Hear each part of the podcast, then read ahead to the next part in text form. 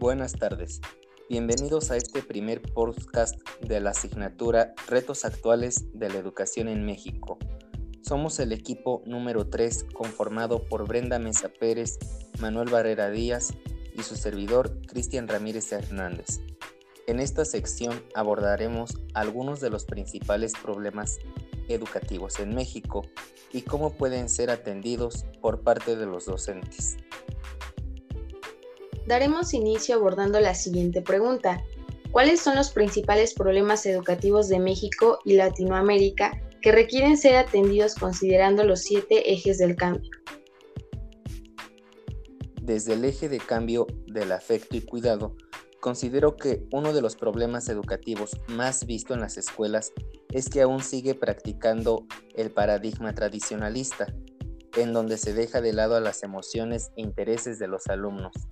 Es un problema educativo porque el proceso de enseñanza-aprendizaje y la memorización, pues Sirgiliano y Villaverde establece las siguientes consecuencias del tradicionalismo, en donde queda muy en claro que el afecto y el humanismo no caben en este paradigma. Algunas de las consecuencias y desventajas son el maestro o instructor no siempre está preparado un grupo o transmitirle su enseñanza. Al alumno, en muchos casos, se le impone la presencia del maestro al frente del grupo. En ocasiones, en grupos muy numerosos, una técnica didáctica mal aplicada puede generar aburrimiento o distracciones en el aprendiz. No se dispone de fuentes a la mano para poder aclarar una duda o concepto erróneo surgido en el momento. En ocasiones, al ser evaluado, el alumno tiende a copiar. De igual manera, se ve presente un autoritarismo del maestro del siglo pasado. Dando respuesta a la pregunta inicial, me encuentro con lo siguiente.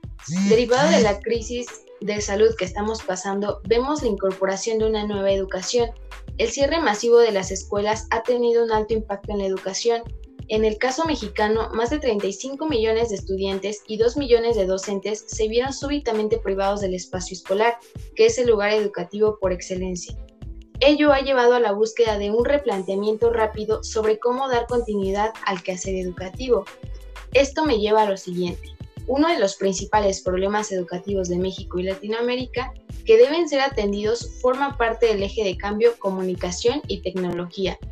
Esto porque Número 1. Uno de los retos más grandes es la alfabetización de los sistemas digitales y la utilización de estos para la formación.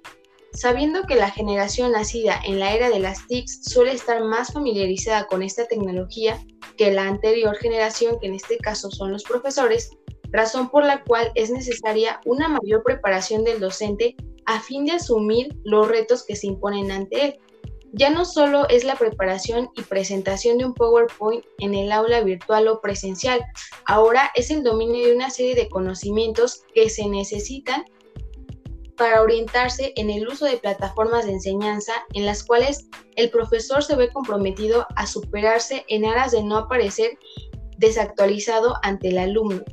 2. No hay infraestructura. Supongamos que una profesora está 100% enterada de cómo funciona la tecnología, es decir, está capacitada, su clase está centrada en el uso de las TICs, entonces ahora nos encontramos con el problema de que la escuela no tiene acceso al Internet o no funciona o no hay presupuesto para que estas herramientas estén dentro de las aulas esto por parte, eh, llamémoslo presencial. Ahora en la parte virtual, no todos los alumnos cuentan con los recursos, con el acceso a estas herramientas, ya sea por el lugar en donde se encuentran ubicados, los ingresos económicos, entre otros. Número 3. Hay que tener mucho cuidado al momento de insertar las TICs en los procesos educativos, puesto que si no se trabaja con responsabilidad, estas mismas herramientas nos pueden llevar al caos, desde estudiantes que solo se dedican a copiar y pegar o incluso horas dedicadas al ocio. Y algo que también puede afectar mucho es que la tecnología se convierta en un distractor del proceso de aprendizaje. Entonces, para la implementación de las TICs en el ámbito educativo se requiere de un nuevo tipo de alumno y de un nuevo tipo de docente.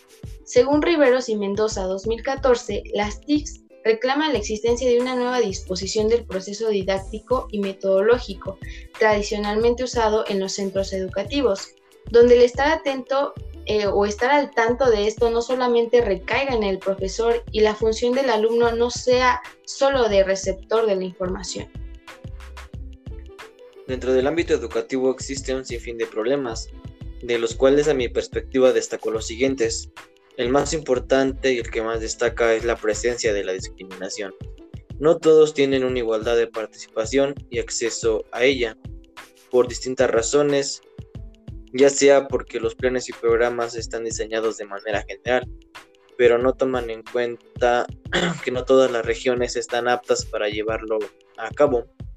Existe una desigualdad de clases por consecuencia se genera un retraso educativo y una omisión de expresión por parte de la población, ya que no son tomadas en cuenta y por ende sus opiniones pasan desapercibidas, pues se supone que dentro del eje de libertad menciona que todas las personas pueden participar en pie de igualdad en la vida económica, política, cultural y social de los distintos pueblos, países y comunidades. Por otro lado, está el estancamiento de la educación, en la mayoría de los países de Latinoamérica. Y es que dentro de los siete ejes se encuentra el de transformación, el cual tiene como propósito cambiar las vidas de las personas y de además promover, fortalecer y motivar sus capacidades para transformar la realidad, lo cual hasta hoy en día ha permanecido, ya que la manera de educar sigue siendo la misma, mismos métodos, mismas estrategias. No ha habido un cambio el cual enseña a los alumnos a ver el mundo con una perspectiva diferente que lo motive a cambiar el mismo. A consecuencia de las respuestas anteriores, se abordará la segunda y última pregunta. ¿Cuáles son los problemas educativos que pueden ser atendidos desde la intervención docente? Dando este último cuestionamiento, sin duda, el docente tiene en sus manos el poder del cambio referente al paradigma del tradicionalismo, pues precisamente los profesores tienen cierta autonomía para formar su propia identidad, teniendo esto su principal fundamento en los planes y programas de estudio vigentes. ¿Y cómo puede transformar el maestro? ¿Cómo puede aplicar un enfoque más humanista? El docente se puede basar en las 10 nuevas competencias para el maestro del autor Philip Perrenot. En esta obra se describe cada una de las competencias con las cuales deben contar los maestros en la actualidad. Si el docente se compromete verdaderamente a cambiar y toma en cuenta este referente teórico actual, puede transformar su práctica docente y por ende modificar los resultados obtenidos en el proceso de aprendizaje de los alumnos desde luego apoyándose en todo momento con la reflexión y evaluación de su propia práctica. Es así como se puede dar un buen inicio en la transformación del tradicionalismo a un enfoque un poco más humanista. Desde el punto de vista de los humanistas, la educación se debería centrar en ayudar a los alumnos para que decidan lo que son y lo que quieren llegar a ser. La educación humanista se basa en la idea de que todos los alumnos son diferentes y los ayuda a ser más como ellos mismos y menos como los demás. En considera necesario ayudar a los estudiantes a explorar y a comprender de un modo más amable para su persona. Esto según Sebastián en el año 1986. La discriminación es un problema educativo que puede ser atendido desde la intervención docente, puesto que dentro de la institución se pueden implementar medidas para erradicarla, como pueden ser protocolos hasta sanciones. Ya dentro de un aula el docente es el encargado de minimizar este acto, ya sea explicando por qué no es bueno hacer de menos a los compañeros, que todos somos iguales. La inclusión también puede ser atendida. Claro que este problema implica un poco más de dedicación y responsabilidad para toda la comunidad educativa pero un poco más en el docente, porque se trabaja con niños especiales, entonces hay que implementar estrategias nuevas. Dando respuesta a la pregunta planteada, desde el eje de comunicación y tecnología, si bien es cierto existen muchos beneficios al hacer uso de esta, pero también conlleva grandes responsabilidades. Se necesita un cambio cultural que lleva cierto tiempo, porque inevitablemente cada comunidad cuenta con, con un periodo de maduración diferente Las instituciones educativas también deben pasar por un proceso de adaptación, de aceptación de la necesidad y de la incorporación de la tecnología para su etapa de aprendizaje. Tanto docentes como alumnos tienen que aprender a trabajar de modo colaborativo, sacando lo mejor que puedan para aportar en los entornos virtuales y complementar con la instancia presencial. Es clave formar a los docentes para que puedan incorporar las nuevas herramientas a sus clases y también comprender que la innovación en el mundo tecnológico avanza a pasos agigantados, lo cual obliga a los docentes a estar actualizados y al día en los cambios que van sucediendo. Es aquí donde las instituciones deben intervenir en capacitaciones y formación para un adecuado uso de las plataformas y las herramientas. Los, sistemas de tareas y evaluación tienen que adaptarse a las nuevas tecnologías para que el alumno pueda enfrentarse a los retos de la realidad actual y de la nueva normalidad. Los dispositivos electrónicos y el software especializado deben ayudar a reforzar el aprendizaje y la autonomía de los alumnos. La era digital entonces nos obliga a un cambio de paradigma pensado para jóvenes que necesitan otro tipo de incorporación de conocimientos y preparación para la sociedad del conocimiento, que sean capaces de hacer frente a las demandas de las nuevas habilidades del siglo XXI. Ante lo abordado, llegamos a la conclusión que actualmente en la educación de México y los países latinoamericanos, lo que más predomina son las desigualdades, pues están inmersos diversos problemas educativos, los cuales han provocado un estancamiento en la transformación y avance social, pues no todas las comunidades de los distintos países tienen el acceso a las herramientas para poder acceder a una buena educación. A esto se le suman los problemas económicos, sociales, culturales, que de cierto modo tienen un impacto notorio dentro del ámbito educativo. Es por ello que el docente continuamente se tiene que estar capacitando y preparando para enfrentar todos estos desafíos, ya que en él está la posibilidad de sacar a flote y erradicar estas situaciones.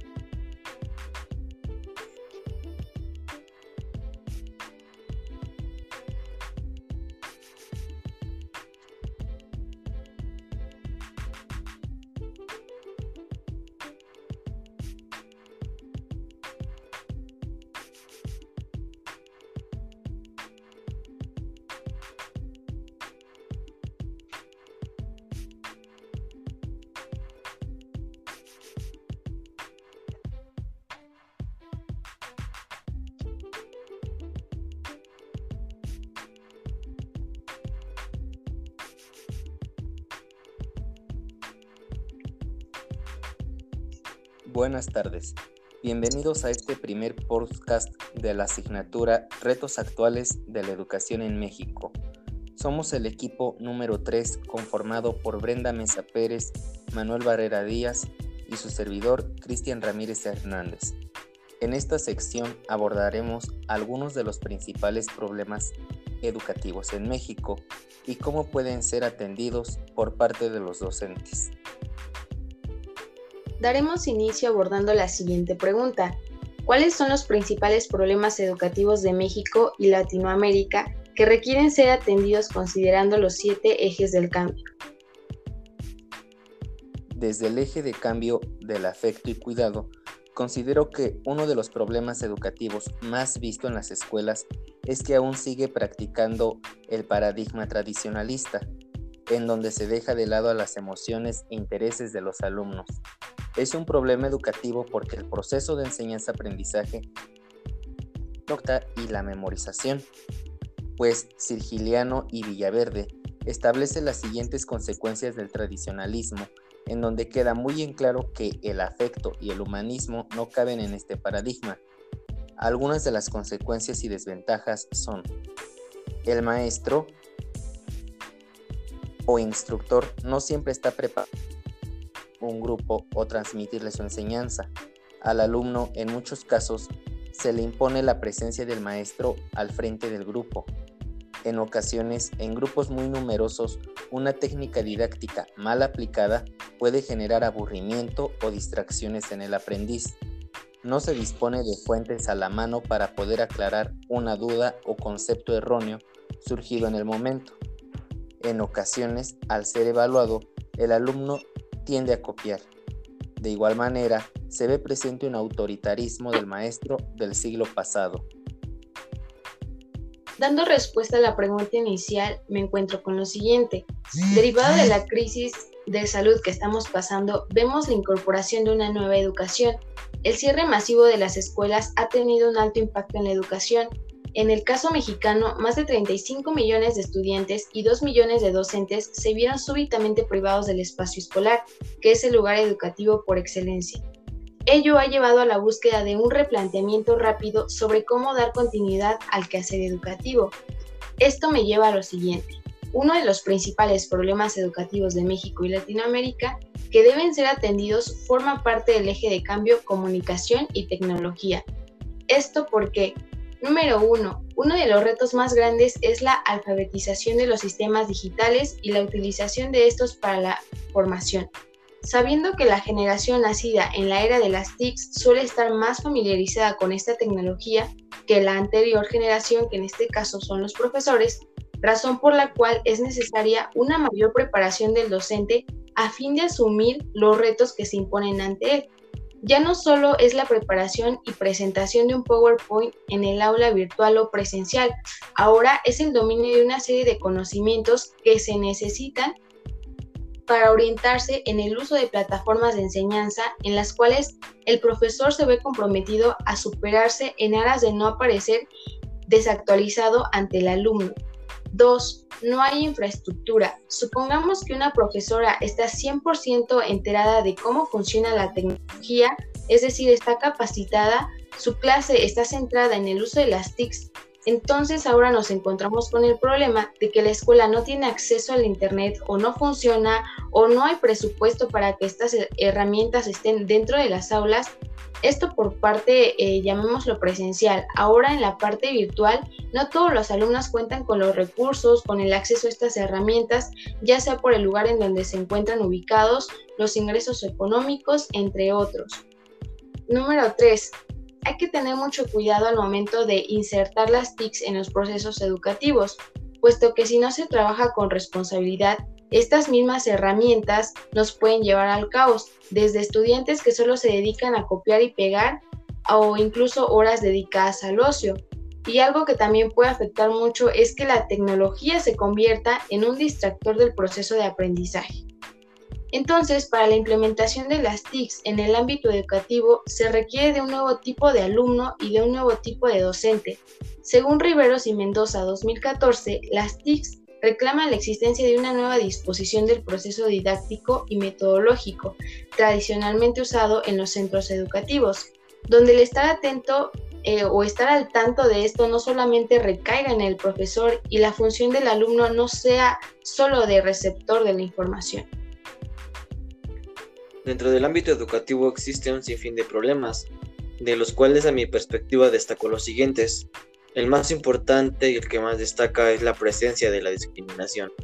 No todos tienen una igualdad de participación y acceso a ella, por distintas razones, ya sea porque los planes y programas están diseñados de manera general, pero no toman en cuenta que no todas las regiones están aptas para llevarlo a cabo.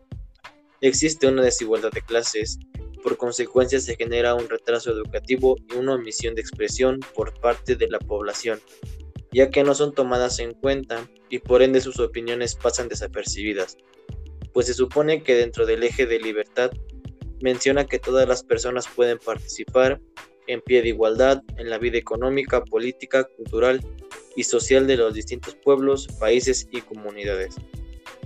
Por otro lado, está el estancamiento de la educación, en la mayoría de los países de Latinoamérica. Y es que dentro de los siete ejes se encuentra el de transformación, el cual tiene como propósito cambiar las vidas de las personas y de además promover, fortalecer y motivar sus capacidades para transformar la realidad, lo cual hasta hoy en día ha permanecido, ya que la manera de educar sigue siendo la misma, mismos métodos, mismas estrategias. No ha habido un cambio el cual enseña a los alumnos a ver el mundo con una perspectiva diferente, que lo motive a cambiar el mismo. A consecuencia de las respuestas anteriores, se abordará la segunda y última pregunta.